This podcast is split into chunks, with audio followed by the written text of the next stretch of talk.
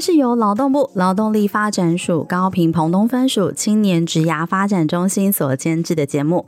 在这里，我们会分享各种关于职涯大小事，从职场前辈的职涯故事与企业职人的观点，让你一次搞懂学校没有教的事与职场的秘密，在探索当中找到天赋，实现自己最喜欢的模样，让职涯生活更美好。大家好，欢迎来到幼师沙龙频道，我是今天的主持人 Sarah。今天我非常的兴奋跟开心哦。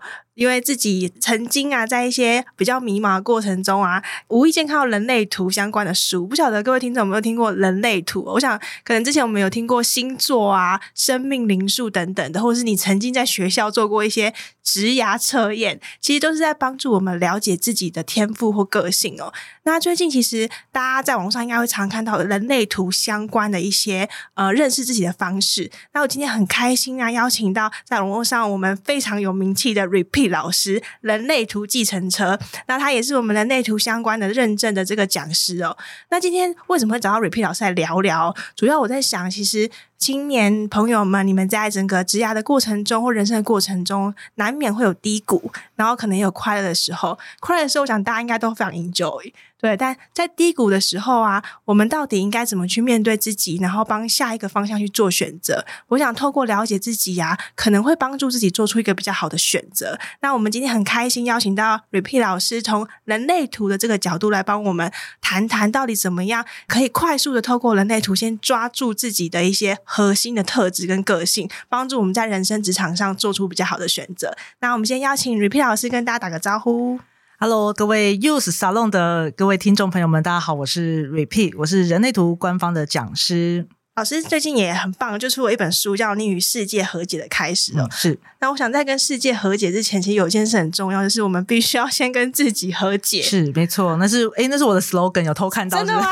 我有做功课。对，因为我的的确哈，因为其实我们跟在这个人生在成长的路上啦，嗯、尤其是我们在呃现在这个世代，刚好是一个变动的世代，是真的很容易感到迷茫，然后感到。无助，因为过去的荣光哈，那个世界的一些规则，好像在现代已经不是那么的适用，可以这么说吗？嗯、因为呃，像比如说爸妈们，他当年哦，我们的爸妈那个年代，他们可能其实。要创业，要成买房子，其实好像相对非常的容易，但是对我们这个时代来说，好像就没有那么轻松。那更不用讲说下一代的青年学子们，他们其实会有一种人生要去哪里的彷徨感，因为父母的标准、父母的规则好像已经不适用了。真的啊，对，那自己会觉得我跟这个世界是脱节的，或者这个世界跟自己的经验是脱节的。嗯，那其实那时候讲那个标题下去叫做“与世界和解的开始”。真的是要先跟自己和解，因为首先你要先知道自己说哦，原来我跟这个世界有一点点。脱节是很正常的，或者是说这个世界的确开始不一样，开始变动了。那怎么拿回自己的人生主导权是非常重要的。因为其实就是刚刚 Repeat 老师讲，我觉得应该是说现在的这个年代的确青少年面对很多不同的挑战跟很辛苦的呃部分哦。那其实我们在看，就是在整个的不管是职涯或人生的选择上，后来也发现说，其实呃，人家说个性决定命运啦。嗯、对，那当然，我觉得并不是说要很悲观的角度去看，可是我们相信一个人的个性会决定于他适合什么样的工作，甚至什么样的生活方式。嗯、那以往我们大家都在看个性啊，小时候啦，妈妈就是带你去算命，有没有卜卦？任何的动物卜卦法，龟卦、什么卦、鸟卦 等等的。那长大一点，自己会去研究所谓的星座。对，那这几年其实人类图它其实一直是大家在讨论去了解自己的一个方式。那老师你的角度，你觉得人类图到底跟我们过去在谈的星座命盘有什么不一样？有一个非常大的不一样，是因为人类图它其实不是算命啦，那所以他没有办法知道说你的人生就是一定会怎样。我觉得这是一个很强调的重点，就是你的主导权在自己手上。哦。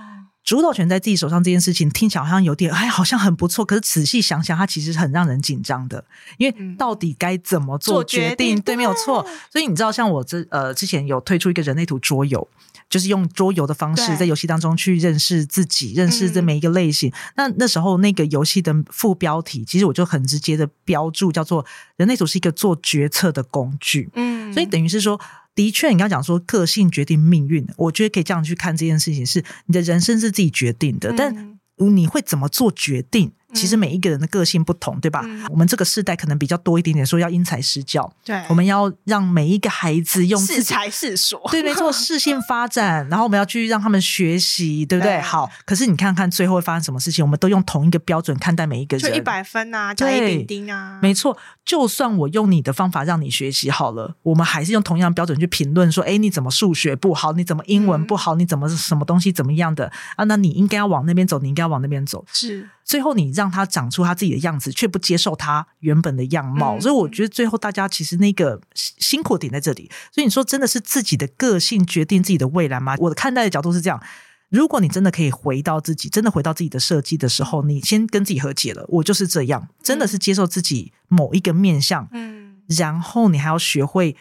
跟理解自己跟世界是不同的，跟别人是不同的，然后跟大家的标准是不同的，然后你还要试图让别人理解你说，你不要用你的标准来看待我，所以我觉得这个地方的确不容易。不过的确，就像你刚刚说，我们希望可以让大家知道自己如何做决策。没错，是老师讲这个我很有感觉。我刚刚在计程车上也想说，我最近家里刚好很多东西都坏掉，那我就想说，天哪，好烦哦！你到底要买不买这样东西？要买要怎么买才适合划算？后面等等的，你就想说，哎，二十年。前我根本不用担心这，这是父母的担忧。然后现在开始人生拿回很多决策权了之后，以前最喜欢做决定的，现在才发现原来做这个决定背后你要背负的很多的责任跟代价。嗯嗯嗯，那我想回到生活上是这样，那职场职场上或人生上，我想那样子的，你刚刚提到冲击感或者是担心，我觉得一定会是更多的。是。那假设我们把人类图当这个一种工具好了，嗯，Repeat 老师会觉得人类图这个工具啊，我们从哪里开始？假设我完全。第一次接触人类图的话，嗯、我该怎么开始透过这样的工具了解自己？那你看跑出来的图之后，你会看到一张长得像是一个很人身，身体，但是却看不懂的样子。那你唯一能看懂的可能是下面的表格哈。那我们表格那都是一个整理过后的结论了。嗯、那原理的部分的话，当然其实书上也有啦，然后很多网络上的资讯啊、课程啦、啊、都有。那我们看一下那个表格哈，首先一定会分成四个类型，嗯，这个四个类型要去明白，它这四个类型是一个大致上的样子，并不是说每一个人你就被贴了一个标签，不是，是这样子的设计的确有这样子做决策的方式是比较省力的，可以这么说。我们讲那四大类型，四种策略，意思是说，如果你看要认识你自己，你要用那些策略去认识。你自己，如果你要去做决定，你可以用这样子的策略去做决定，比较适合你。是你会比较省力，你可以比较顺水推舟，可以这么说，你不会有一种。被推着跑的感觉。瑞 e 老师，我想简单问一下，就是说，嗯、你刚刚讲四种类型，我可以简单用大家比较熟知的星座，像我们把星座分成十二个星座，是所以在人类图简单先用大方向把人的个性或做决策的方式简单分成四个种类，嗯、是这样的意思吗？不能说是个性，因为个性非常复杂。因为、哦、我们那个表格跑出来，哈，旁边还会有一个什么人生角色，哈，那个那个我现在要打开电脑开始跑。因为那个老实说，我觉得那个人生角色的那个原文叫 profile，、哦、你可以把它换个理解方式，它其实像是你的一个角色人物侧写。哦、我们回过来看刚刚讲那个类型，那个其实就是真的是做决策。当你做决定的时候，你会用那个所谓的策略模式。没错，你的类型跟策略这是一组的。嗯嗯，那我们有四个类型，就会有四种策略，哦、它是搭配在一起的。那我决定，我们最多的是生产者。好、哦，那。生产者的策略叫做回应，就是这件事情来到你面前的时候，嗯、你对他的反应会是什么？嗯，那就来看喽。我要怎么知道我的反应是对的还是不对的？因为像刚刚呃，Sarah 刚刚我讲到说，你自己要开始做决定的时候，会开始很像说啊，以前都是爸妈决定，好像比较轻松。对啊。现在以前很喜欢做决定，因为不用担责任。现在等做了决定要担责任，对，啊、对不对？我觉得人类图有个，至少对我来说哈，我觉得会有一个效果，就叫做我知道我现在做这个决定下去，我没有对不起自己。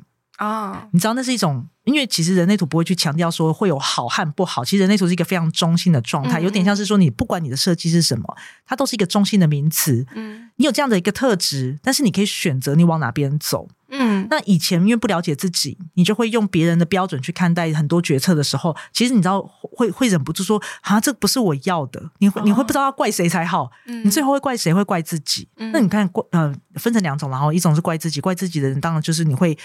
变成是否定自己啦、自卑啦，或等等的，对吗？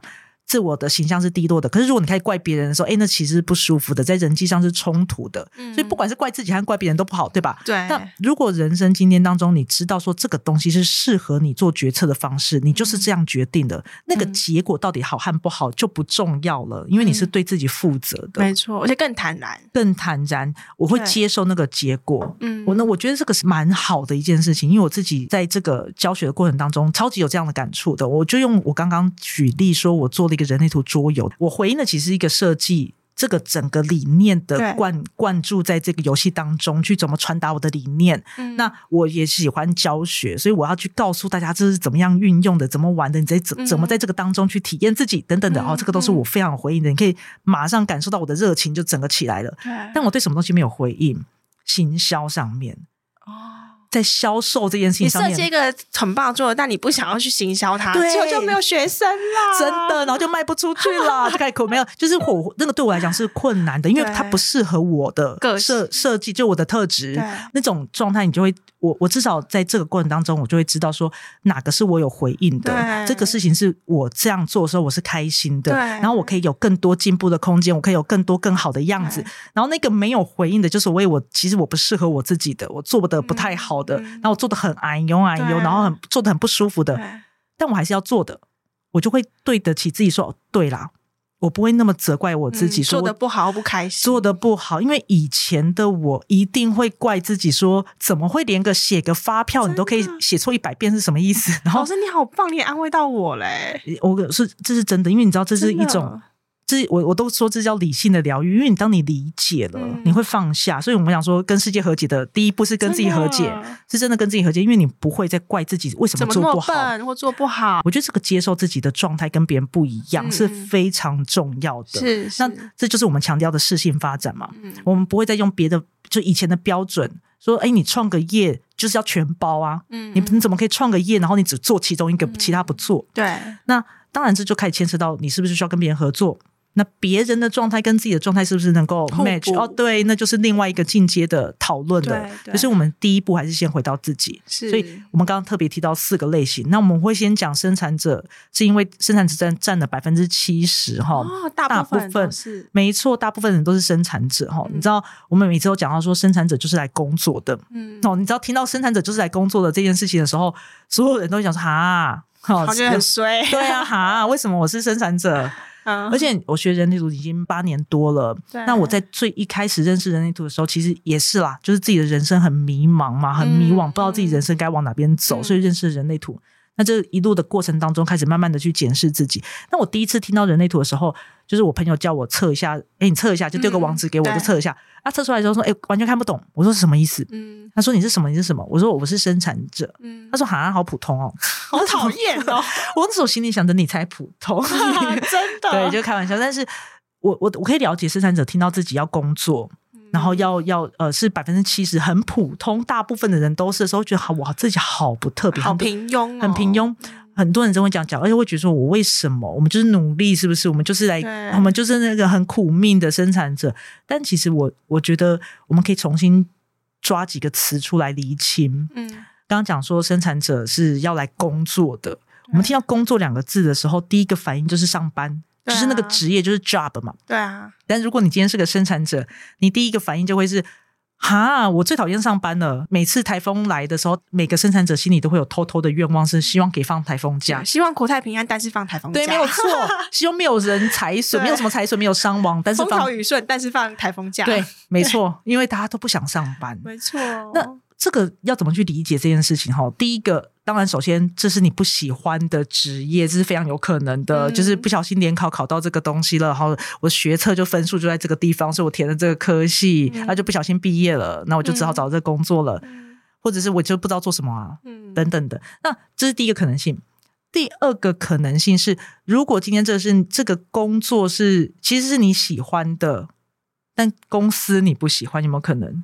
是老板的问题，文化啊，嗯，公司文化的问题，然后同事的问题等等的，或者大环境，有可能嘛？但是有可能，我们这个先就另外一个面向。那第三个面向其实是这样子哦，工作两个字，因为我们刚刚把它限缩在职业上了，嗯，但其实它的原文是 work。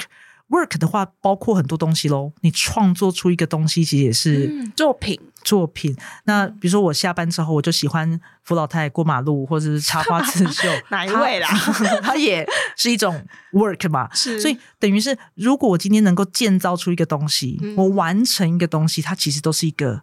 工作，它都是一个 work，、哦、所以对生产者而言，哈，因为你知道为什么它要占了百分之七十吗？因为这个世界上的一砖一瓦、一草一木的所有东西，都是生产者的这个能量建造出来的，没有错。所有的人都需要这股能量。那我就讲说，生产者很重要，哈，生产者让自己能够回到自己的样子。如果今天大家生产者都是有做自己适合的、有回应的工作的时候，嗯、包括职业，哈。你知道我们整个世界出现一种满足的状态，所以你刚刚测测出自己的图了，是不是？有有，马上哎、欸，我也是平庸的那一个人哦，真的也是生产者，对对对对，不会平庸啦。你知道生产者最觉得自己说我好普通，可是其实不是生产者普通，是生产者重要。你看我们人体占的百分之多少是水？七十，有谁可以缺脱水？好啦，我跟老师都是生产者，大家就是。不要有太在意，对不对？真的，因为我们生产者很重要，是因为如果生产者没有没有生产者这个能量，这个世界是没有生命力这个东西的。嗯、生生产者是非常非常重要的一个类型，只是生产者不了解自己的呃设计，所以我们都会对于我们的工作感到厌烦，然后想说、嗯哦、想到就好累哦，天生就劳碌命啊。对 对，但如果生产者正确运作的时候，我们其实是会非常满足于。自己的工作的，没错。那你知道很多人想说，可是那怎么办？我不知道自己的设计。就是老实说，我们需要讲到回应这件事情哈。讲、嗯、到你是你是情绪权威还是荐股权威？我是荐股权威。荐股权威是这样运作的哈，就是你其实你在日常生活中，就是简单的我们每天的互动当中，你就是会不会被询问很多的问题？比如说刚刚是不是有呃搭计程车过来，对不对？对。司机可能会问你说需要收据吗？对啊。好，就是像这样。一条路。哦，对对。那。这个剑骨这个东西，大家知道它其实是一个真实存在在身体的骨头，就是荐椎，真的有是不是？有有有有在屁股这边剑椎哈。那大家讲说，哎，问剑骨是要去问屁股，其实不是那个意思哈。因为剑骨那边那个剑椎是一个很强，嗯、那边有一个很能量。因为我们一直在讲能量，能量听起来很玄，对，听起来很虚无。可是事实上，能量这个东西是存在的。那通常存在在实验室当中，就现代科学里面。嗯、所以我们日常生活中，我们。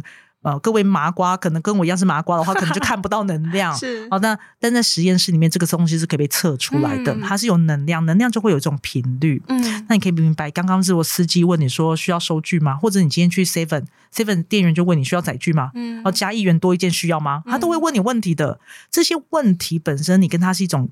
频率是共振的，你其实是会有回应出来，这个能量会跑出来的，是就是这么简单，单纯就是这样子而已。所以你刚刚问的，如果你今天用了一个很大的问题，是一个选择题，或者它是一个开放式问题，那我刚刚讲剑椎在屁股哈，屁股就不会思考。你问他这种要思考的问题。它就荡掉，它就停在那边。所以，因为生产者的能量不是这样运作的，我们的能量会卡住哦、啊。所以，生产者需要被问的是，比如说，我刚才说，哎，我们巷口新开了一家卤肉饭，要不要去吃吃看？或者是旁边的寿司店二选一之类的。哦，你让他，你让他用一次一个，他、哦、说，哎，那个寿司店要吃吗？然后，哎，停着没有？哦，他很明显的没有反应，是，你就改问，想说，不然你是不是现在还不饿？哦，他马上哦，我现在还不饿，你会马上会、哦、那个能量会马上显现出来，嗯、所以等于是生产者其实非常需要跟别人互动。所以如果今天我们讲到工作。你要怎么样去跟一个生产者讨论工作这件事情的时候，我刚用的很明确的字的就是讨论，他需要被讨论。嗯，那在这个来来回回当中，生产者会认识自己的设计，认识自己的特质。比如说，我们有好几个学门，有好几个职涯的领域，对不对？嗯、然后你说，诶，你适合喜欢这样子的工作吗？假设我们就用一个服务业好了。嗯诶，你喜欢服务业吗？听起来很大，这个问题太大了。服务业有超多的餐饮，对，没有错，我会停着，因为餐饮也是一种服务，美容也是啊。对啊，那我们要怎么样去讲服务这个东西？想说，你就直接在线说到你他体验过的这种，跟他讲细节。哦我我们因为你知道这个工作，我们现在用比较呃用饮喝饮料点下午茶来做比喻，好了吧？大家都曾经上班的时候，同事问问说：“哎，要不要喝下午茶？要不要吃下午茶？”嗯、这又是一个很大的问题，所以大家要就开始进入一种思考状态，说要吃下午茶吗？嗯、要不要？不要好，对啊，减肥不要好了啦，最近吃太多了，就是开始思考哦。可是如果今天这个同事问的是很明确的，是说我们我们隔壁开一间龟记，要不要叫一下龟记的什么什么饮料？你就会瞬间就说哦。好哎、欸，就你整个能量都是真的好厉害哦。问的越精准，越好。那其实老实说，生产者就是一个很认真的跟旁边的人互动聊天。嗯嗯、那这个聊天，其实我会特别强调，其实你就是要面对面，是你要在这个所谓的能量场当中，你用文字哦，你其实你一定会进入思考，是因为你我们的文字都是学来的。嗯我们一定是学来的，一定是这个阅读这件事情，一定是经过脑袋思考的。你没办法看一个字，然后没有去思考。可是你聊天其实是很当下的一个，比如因为声音也是一种频率。对。那我们刚刚特别强调，建骨是一种频率，所以当你的声音跟这个建骨的频率是互动的、共振的，这个才有机会。老师，你讲到这个，我觉得很棒。是听起来这个过程，其实除了认识自己之外，其实也在认识怎么去跟你的朋友或同事、上司甚至老公互动。是对。那我自己刚刚快速生产我的人类图，说我发现啊，要知道你的同事或上司的出生年月日跟地址，可能很容易。有一个出生的时间，那个难度有点太高。问人家这个问题，人家会觉得你知道对我做法。所以那个时间是真的有意义的吗？其实是有的哈。如果可以的话，尽量精准到分。这个是最好的，但是我也明白，在知道一般朋友的时间其实是不容易的。对，那我们就分成两个面向来看，你跟他很熟，直接，你可以问他，你就直接问他说：“我们要跑人类图，你要知道你的时间。嗯”那呃，我们刚刚讲第一个可能性是你可以问，你可以问他。嗯、那他大部分的状况是他不知道，因为我们我也不知道，我妈妈、嗯、对，那妈妈的记忆真的是不要这样子考验妈妈哈，这么多年过去了，她应该会忘记。他只会记大概，那也当初因为台湾的习俗，我们是记时辰，对，老实说也是大概。但是事实上，你说有没有到分有没有差？其实有差。那你说会不会差很多？大部分的人都看不出来差在哪里，哦、因为这个是分析师，他真的会因为差那一点点。可大部分百分之九十九点九的人不会有这种事情哦。嗯、那我们刚刚讲说，其实这个几分钟有差，不只是这个人的设计有差，其实你去看哦，很多双胞胎个性不一样，对吧？哦，对。可是我们在双胞胎理论上，他是同一天出生的吗？对，甚至时间很近啊，很近。但是有没有可能，因为双胞胎必须要讲，他们从离开母体的那一瞬间，因为出生时间看的是离开母体，嗯、离开母体不是怎么剪脐带，嗯、都不是，就是离开母体，嗯、所以剖腹产也算，自然产也算。嗯、离开母体的不会同一个时间点离开母体了，啊、他们有先后的。所以有没有可能，这个第一第一个小孩离开母体后？隔了三分钟、四分钟，对，下一个孩子才出来，有可能的哈。对，因为那个是宫缩的时间点嘛哈。那你觉得差那四分钟，那种少数，大部分的双胞胎基本上图是长一模一样的，就算差那三分钟、四分钟。可是我们从分析这软体的很底层的设计，其实可以看出他们都在底层、很底层的一个动机、观点的不一样，还是会有不一样。如果今天一个人的动机不同，你觉得这是同一个人吗？其实就不同人了耶。哦，好，那我们不管，假设他们就是一模一样。他们什么动机、什么观点，全部都一模一样，那为什么双胞胎个性还是会不一样，还是会有差的，对吧？而且还同一个爸妈养养，对对对，没有错。因为为什么？这就是社会制约。因为你一个叫他哥哥，一个叫他弟弟，一个叫她姐姐，哦、一个叫她妹妹，他们的社会制约就会不同，被赋予的期待，没错，就就是差在这里。嗯，那你可以看到一件事情哈，为什么外国人比较好像没有这种问题比较呢？因为直接叫英文名字，John、Mary，对啊，他们叫名字啊，其实是有差的哦，真的哦。他们知道自己是哥哥和妹妹，或者是姐姐弟弟，真的，他们知道，但是他们的那个强烈的制约会差很多。我必须要讲，东方人的制约是比西方多很多的。嗯、你知道，人类图在台湾非常受欢迎，就跟台湾人非常喜欢星座和非常喜欢算命是一模一样的问题。嗯、因为还有什么之前那个十六型人格、十型测验，为什么台？因为其实台湾人很迷茫。因为我们，因为我们这个是我们的社会有一个很普遍的压力，希望你成为某一个样子，嗯，是真的会的。我们其实很难接受一个人他做他自己原本的样子的时候，他没有符合社会的其他期待。我们其实真的很难做到这件事情。可是其实国外比较少，我们不能说没有哈，每个地区真的是不一样。可是你可以看到很多地方，他们其实做自己是很自然的。就像国外会很重视技职教育，他会觉得就算你是个工匠，哇，超厉害，你可以做出超棒的艺术品，超棒的柜子，他都觉得你非常值得尊重。是，可是，在台湾好像技职会被当成是你不会读书才去当技职，对不对？我去啦，就辛苦哎呀，我我我觉得这个就是社会制约，因为其实应该整个儒家思想的体系下面就认为读书唯有读书高嘛。那这这你看这几百年了，甚至上千年了。那你怎么会用上千年前的标准来看待现代的社会？现代都是真的不一样哈。外国人其实没有这样子，比较少，比较少这样子。相对相对啦，那当然他们有他们自己的志愿，那是另外一回事哈。可是他们其实对做自己是很理所当然的。嗯嗯，那他们会不会去跟别人比较？当然也是会啦，然后多少都会。嗯、但他们的比较没有这种社会中有个传统的这种压力和标准，我觉得这个差就差很多了。是，对。老师，那我们刚刚聊到第一种，嗯、你刚刚讲百分之七十都是生产者，那另外三种呢？有可能会是什么样的形态？好，先讲另外三种，整个包起来，他们就真的不是来工作的。好，这一句话说出来之后，生产者很想哭，他们也很想哭，因为他们现在正在工作。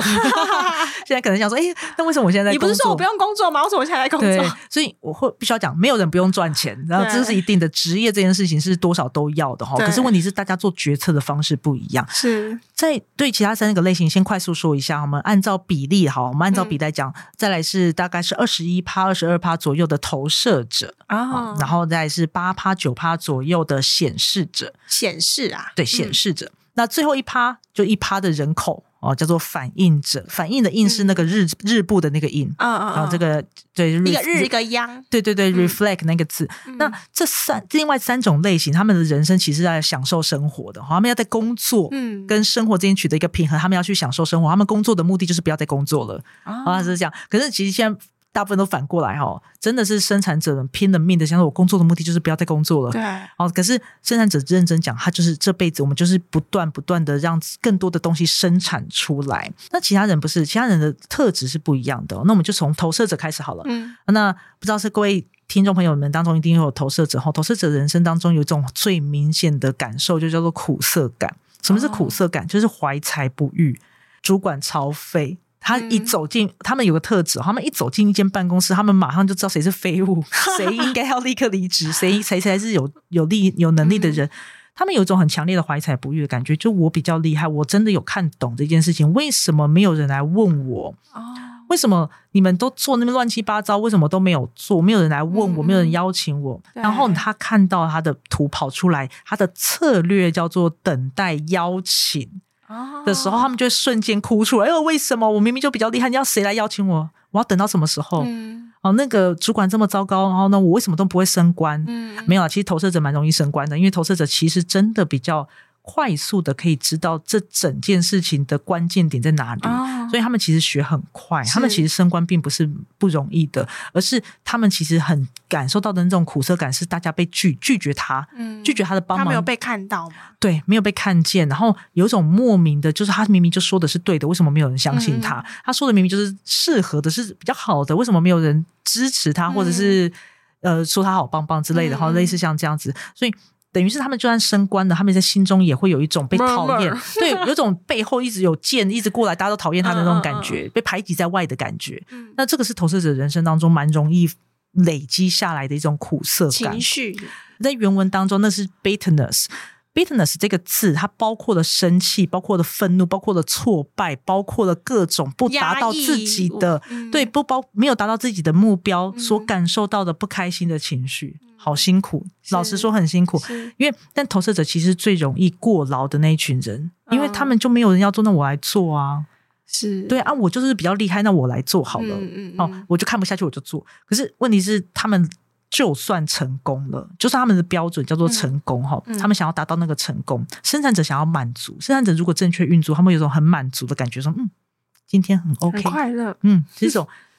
OK，就打了一个勾，就觉得舒服。啊，但是如果今天是投投资者，他们要的是成功，那这个成功，他们很容易觉得就是要成为那个台面上的人哦，一号人物。对，但这会有个问题，他们会被讨厌，他们其实没有那个满足感，他们会很累，然后又充满了苦涩。就算他们成为了那个最前面那个一号人物。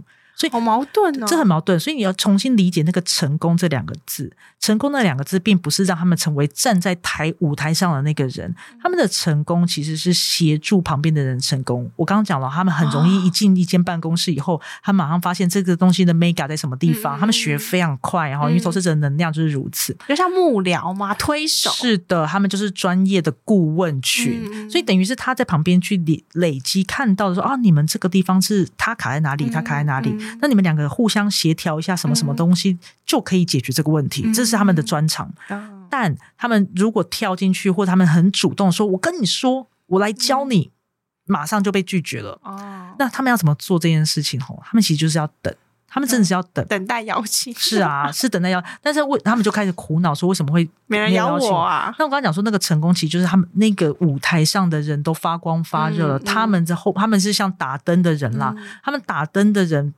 在后面协助这些人成功的时候，他的成功，他的心理的状态是哦。对你们啊、呃，我知道我幕后常进人，对，就透过我的帮助，我让他成功了，哦，是我的功劳，但我没有要站在上面的意思，有点，因为他们其实没什么力，他们很很容易没力哈，没电了，嗯、所以就是一种很省力的方式借力使力，嗯、因为你来邀请我了，我就跟你说这样这样这样这样。出一张嘴很快很简单，嗯、我就叫你，哎、欸，你这样做啊，你们成功了，好，好，好。棒啊！然后最好是那个成功人会说感谢他，因为有他的帮忙跟建议，所以让我成功。对，就是这样，这就是他，他就快乐，他就开心了。他如果真的站在舞台前面，他会很立刻的感受到那个苦涩感，苦涩感，因为没有人支持他，就算他说的是对。的，对做的是对的，那他看起来表面上是成功的，可他心中累积了非常非常多的疲惫，是。啊，这是不一样，这是投射者哈，那。我我们都会讲一句话，网络上常常听到一句话：“花若芬芳，嗯，蝴蝶自来。”是，那就是投射者。那只是他们不相信自己是那朵花，或者是讲说不相信蝴蝶蜜蜂会来。是，然后呢？但是这是另外一回事了。老师，那第三种，第三种是我们的显示者哈。显示者被说是，就是你知道，可以想象，它是是一种古代的最原本的。你看哦，三千年前的一种产物，可以这么说，因为他们的运作跟别人不一样，是因为他们今天，他们以前是那种要做什么，嗯，冲往前做，然后你们挡在我这边，我就就是用揍你的、骂你的、吼你的，就全部给我去做。嗯，但这样的形象，或是这样子一个能量。在现代社会是行不通的。对，三千年前他们的运作可能是真的是如此，他们很自然而然的成为的一团体当中的王者。被讲完，现在是比较适合当黑道大哥，开玩笑。不不，跟他们现在已经没有人这样运作了。对，现在现在的社会不是这样运作的，所以对显示者他们的转变，这个是一个人类进化的过程哦。显示者的转变，他们就要去理解一件事情，他们今天有要做什么事情的时候，是自己去做。对，的确就是自己去做。他们其实以前也是啦。只是他们以前可以使唤别人是比较简单的，现在没有办法了，因为生产者我们投呃是觉醒，就是有另外的运作方式了。那对于显示者而言，哈，他们要理解到的是，他如果今天人生有个目标要做，他就是学会排除前面的阻碍。那我跟你讲，我们在职涯上怎么去看这件事情？他今天一定有想要做的事情，嗯、那他要学会的事情就是排除阻碍。是排除阻碍的概念是这样子哦，就像我们小时候回到家第一件事情想要看电视，嗯，妈妈会跟你说先把工作业写完，对，那个就是要排除阻碍，你要先把前面的东西都做好。如果你今天真的有想要做什么事情，你要先学会把前面那些你不想做的事情，把石头搬走，把石头搬走。那把石头搬走有，我们在可以看到它的策略叫告知，嗯，那个告知这两个字在中文当中听起来太像在命令别人了，嗯，所以他们会常常觉得说，我都讲了，为什么他都不听我说话？他们就会很愤怒，哦，他们会有非常非常多的生气。对。那其实事实上，那个告知这两个字是一种 inform，是一种 information，就是一种资讯。嗯、所以等于是他们需要告诉，他们需要沟通，嗯、他们需要让旁让旁边的人们明白说，他今天想要做这件事情是有原因的。假设他今天想要离职，嗯、他绝对不可以到离职那一天才丢辞职，说我做到这礼拜、嗯、不行。他其实是需要沟通的，他需要让老板明白，让同事明白，他今天做这个决定已经是不是冲动的，深思熟虑。对。他有要确定要这件事情好，那我今天要去创业了。那我要去创业的时候，他不是创业的那一天才跟家人说我已经我要去创业。然后他要做的事情是他要去沟通出很多的东西，包括在日常生活中，包括在所有的职业中。那你知道，如果说其实我听到蛮多呃，我的就是显示者的学生们，他们会讲说，他们那种他们或者同呃或者学生们讲他们公办公室里的显示显示者同事哈，他们这种意思情是埋埋头苦干做自己的事情，然后。然后，然后突然间就突然做了一个决定，也都不讲，然后别人就会很错愕，说：“哎、嗯，怎么怎么是这样？怎么没有跟我们讲，就自己去做什么事情？”那他们他们其实会觉得说：“我到底为什么要跟你讲？”嗯，他们不懂为什么要告诉你，因为他们的能量就是做自己的事情。嗯、我要这样做，我就这样去做了。嗯、那他们的运作上哈，很需要跟别人。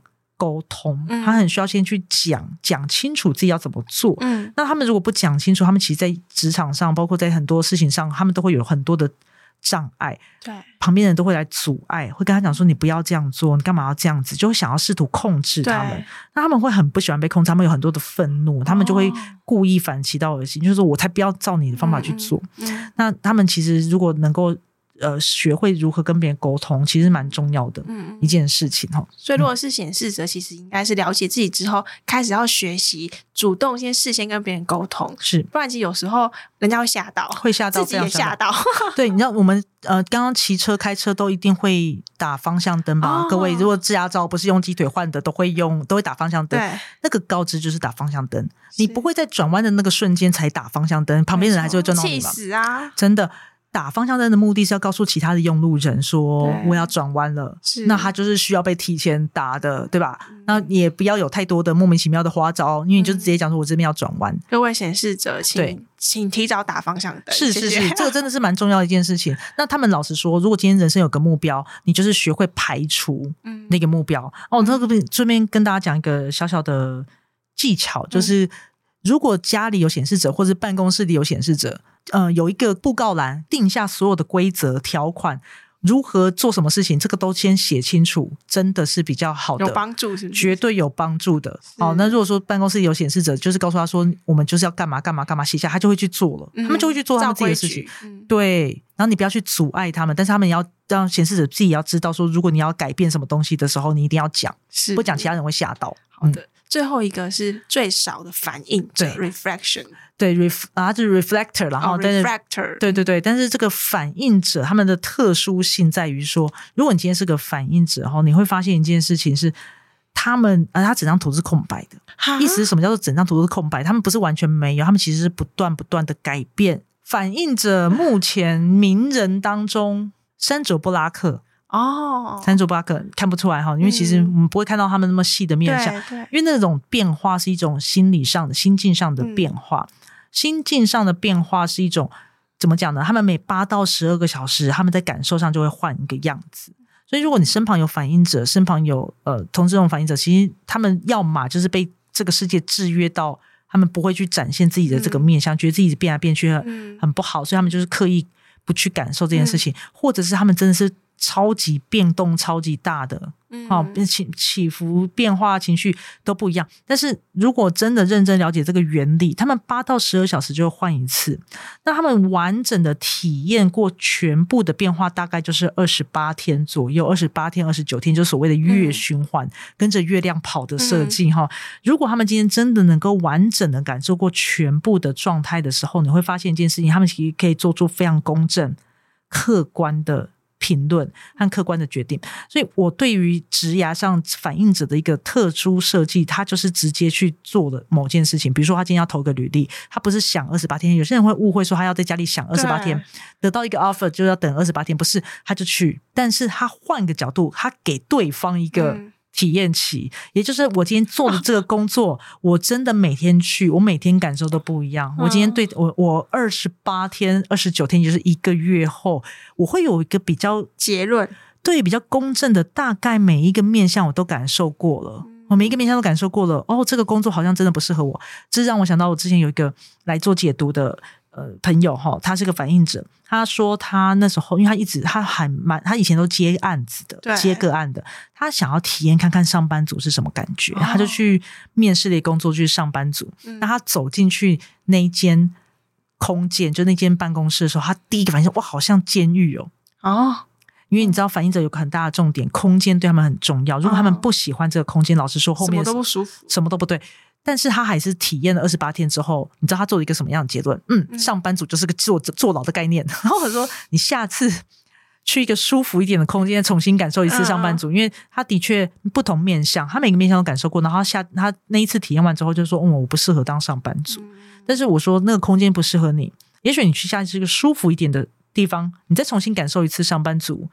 对你是什么样的概念？嗯，好，那所有的反应者哈，都不要逼自己立刻做决定。嗯，好，如果你身旁有这样的反应者的时候，也是如此。你给他多一点的时间，多一点的空间，他其实可以做出一个比较公正的。因为你要知道，你现在逼他现在就决定，他第二天、第三天他的感受就不一样，他完全不同人体验的机会，他完全就不同人哦。他今天跟你说我好喜欢这个事情哦，他明天后天可能不是这样说的哦。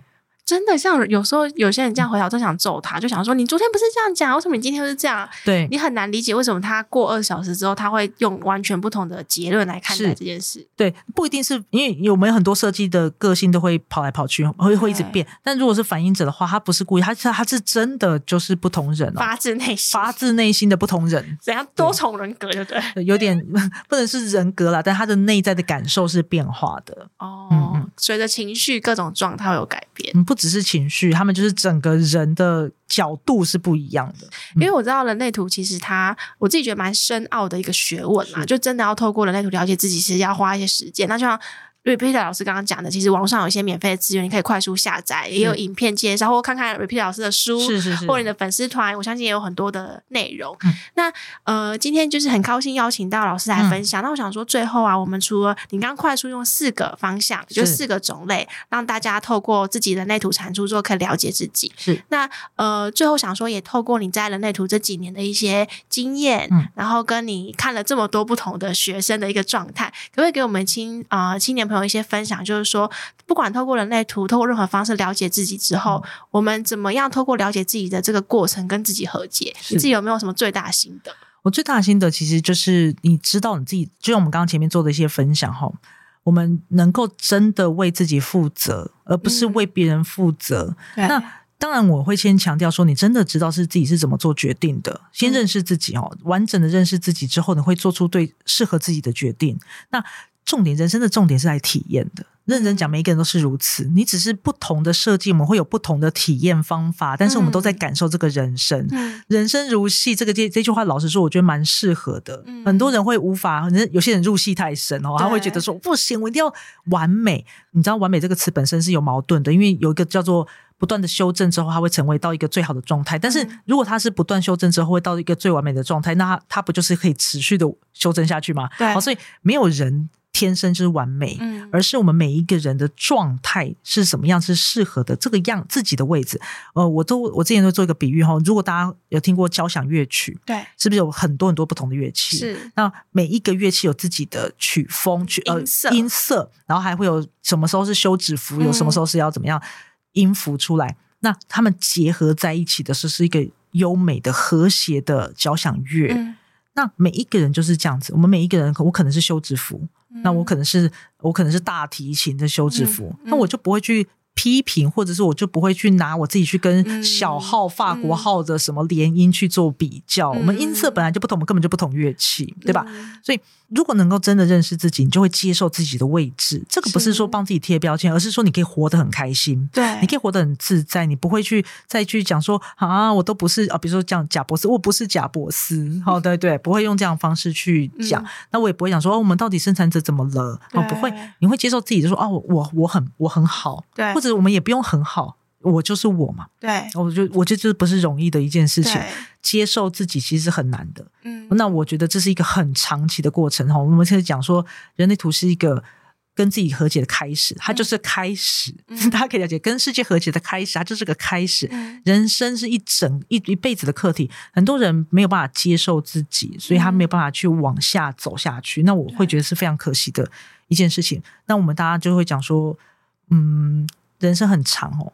那它很长，但它不会，它没有那么辛苦。有时候我们是有伙伴的，嗯、我们是可以跟别人互动的，对，没有错。那我觉得找到资源，不管是什么工具都好。那人类图是一个我们说叫做做决策的工具，也是一个认识自己的工具。好，那我我之前都会比喻叫做人生使用说明书。嗯，哦，这这本说明书超厚，嗯，那你就是翻到适合自己的章节，慢慢的、慢慢的一步步的了解。嗯、很多人会想要一次了解全部，没有啦。我们人生一直在调整，一直在变化。八年前我妈八年前的我跟现在的我，嗯，就是不同人了耶。是，老实说就是这样子。嗯、可是我们展现出来的样子好像乍看一样，可是我们的心境是不一样的。没错。但是如果我没有体验过中间这八年，我不会是现在的自己嘛。嗯。好，所以年轻朋友们不用把自己给一个很大的压力，说我现在立刻马上就要得到某很别人的成就。嗯。没有，人生是一个很前进的过程，好像，是一个动态的地图。我说动态地图是，也许我们。终点在某个地方，也许你注定会体验某些事情，maybe maybe 是这样子的。可是我们可以有在每一个交叉路口可以选择，嗯、我们可以选择往哪边走，或走得快，嗯、走得慢，嗯、休息也是没有关系的。嗯、很多人会觉得休息是很不好的，对，没有休息是正常而且健康，对，也也有时候也许是必要的。就像交响乐，有些休止符是必要的嘛？对 对，就是这样子的概念。谢谢 Repeat 老师，我觉得呃很开心，你今天把人类图这么庞大的一个理论跟说明书，然后快速的在短短的这几十分钟先让我们了解。那我就像你讲，我相信这是一个好的开始。是对，那也祝福所有的听众朋友，透过这一次 Repeat 老师的分享，在跟自己的和解的过程中有一个好的开始，然后用更开放的心态去观察你自己的状态、你的职涯跟你的人生，然后大家都可以很顺利，然后很愉快的往下走，去探索你的人生剧本。对，那谢谢 Repeat 老师，谢谢大家，谢谢你的收听。如果你有任何的感想或是回馈，现在就到我们的 IG 跟脸书上给我们一些 feedback。如果你喜欢我们的节目，不要忘记订阅并留下五颗星评价，给我们一些鼓励，并分享给身边更多人知道。谢谢大家，我们下集再见。